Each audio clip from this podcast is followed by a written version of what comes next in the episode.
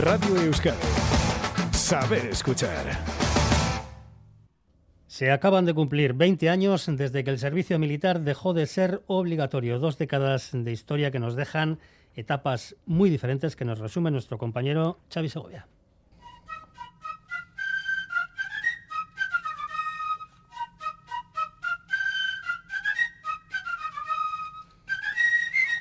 Se cumplen 20 años desde que la mili dejó de ser obligatoria. El 9 de marzo de 2001 se ponía el punto y final a 165 años del servicio militar para todos los hombres, periodo que pasó de los tres años del inicio a los nueve meses del final. El servicio militar comenzaba con el sorteo y la designación de destino, que en los años 60 te podía llevar al Sáhara. 1938, Rey Estevez Leopoldo, el primero para África. Pues me ha tocado la Marina. ¿De dónde eres tú? De León. ¿Y vas? Voy a la Marina. ¿A qué parte? Pues no lo sé. Bueno, porque te se ha cortado la milicia. Gracias. La obligatoriedad estaba ligada al volumen de soldados porque se pensaba que de esta manera el ejército era más eficaz. Hoy, por el contrario, prima la profesionalidad sobre la cantidad. La mili pasó de ser un orgullo para muchos a ser rechazada por más del 80% en sus últimos años.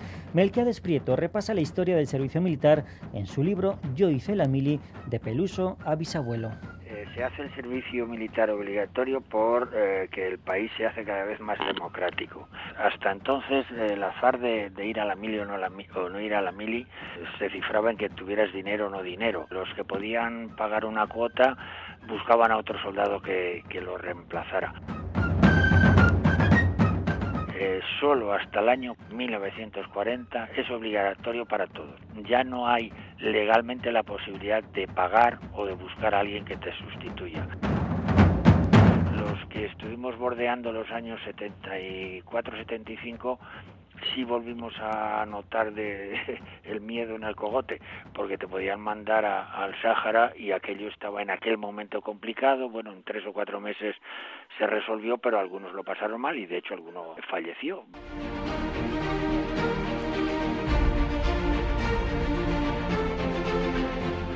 En los años 80 la objeción de conciencia aún no estaba muy implantada, por lo que eran pocos los que optaban por ella. La mayoría prefería hacer la mili para que no interrumpiera sus estudios o el trabajo. Juan Ángel Fresno fue uno de esos jóvenes. En 1989 se marchó a Zaragoza a hacer la mili en una base militar compartida con los americanos. Una experiencia inútil, dice, pero donde lo pasó muy bien llegar tú solo sin conocer a nadie a una ciudad desconocida, te, cogen y te meten te llevan a, un, a una nave, a un barracón enorme y sería un señor que no conoces de nada a voces a darte la bienvenida, pues es una situación eh, bastante chocante primeros días es completamente chocante. Salir a formar corriendo, vestirte a toda prisa para poder bajar, formar, luego ir a desayunar por turnos eh, y luego ir a hacer la instrucción. Los ejercicios de fusil los recuerdo horribles. Había gente que se giraba con el arma montada. Entonces, con el fusil lo que hacía era disparar a la diana, me daba igual si se hacía blanco o no, y lo que quería era vaciar el cargador lo antes posible para hacíamos eh, las guardias con los soldados americanos en la parte americana de la base y éramos nosotros los que íbamos armados. Que si hubiera habido algún conflicto, eh, nosotros habríamos salido corriendo y los que tendrían que haber defendido la, la posición eran los americanos. Yo lo recuerdo, fíjate, como una pérdida de tiempo absoluta, pero me lo pasé pipa. O sea, volví a la adolescencia. La otra cara del servicio militar obligatorio fueron los insumisos, jóvenes que renunciaban a cumplir la mili por rechazar los ejércitos y las armas. En Euskadi la insumisión, a pesar de que conllevaba penas de cárcel, adquirió una especial relevancia. Luis Miguel García fue uno de los diez primeros insumisos en Vizcaya. Pues, al principio pues fuimos bastantes poquitos los, los que empezamos a declararnos insumisos, pero este número fue creciendo exponencialmente. Ya no es solo perder un año de tu vida, sino qué vas a hacer perdiendo ese año de tu vida. El problema era cuando llegabas a casa y les decías a, a, mi, a mi y a mi mamá que me va a hacer insumiso, no ir a la misa. eso sí que fue pues bastante duro porque pues en ese momento en el cual hostia, vas a la cárcel. Dentro de, de, la gente que, de los insumisos que estábamos, pues éramos gente que entrábamos mucho más fuertes personalmente que una persona que por ejemplo ha entrado pues por tema de drogas etcétera que, que esa gente pues uf, pues sufre muchísimo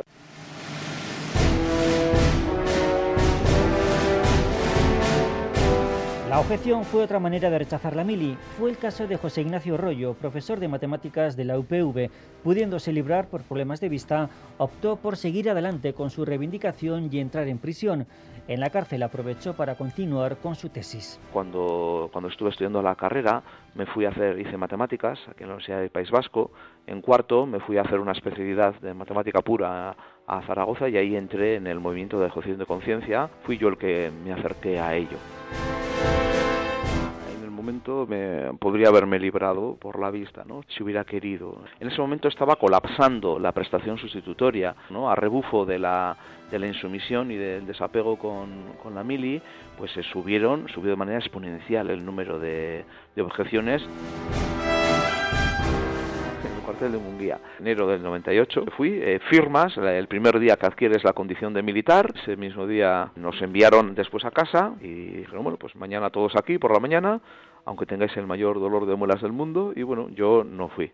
Eso eh, técnicamente pues es ya eh, desertar. Esperé unos cuantos días para estar en busca y captura. Ahí mismo en el cuartel fuimos vestidos de militares, como símbolo de la injusticia que generan los ejércitos en el mundo, pues me las quito y en estos momentos deserto públicamente. Aquí estoy, me podéis coger. De que estamos quitándonos ahí el uniforme militar y estamos haciendo pública nuestra deserción justo cuando salían todos los mozos de la mili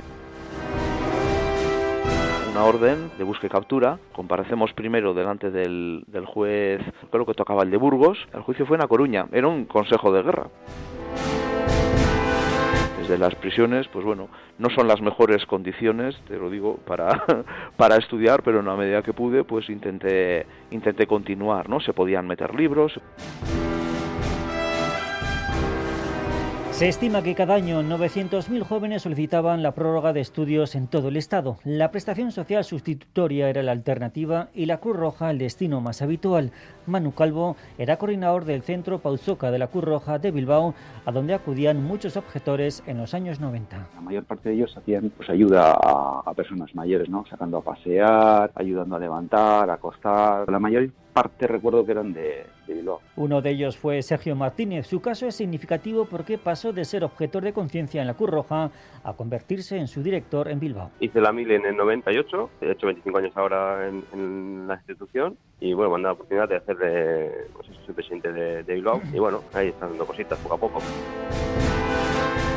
me dio la oportunidad de hacer la mili en a base de mar, en transmisiones, que es algo también que me gusta un montón, el tema de la radio, de coordinar y esas cosas, y ahí es donde hice la, la mili. Como dio la oportunidad y además tenía claro que no quería el tema de armas ni de violencia, pues mira, me vino muy bien y además hice una labor para gente bastante de buena.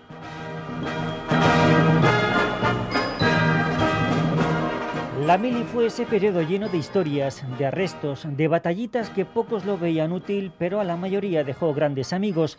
Una época donde decían se forjaba el carácter, pero que para otros supuso un parón en sus aspiraciones.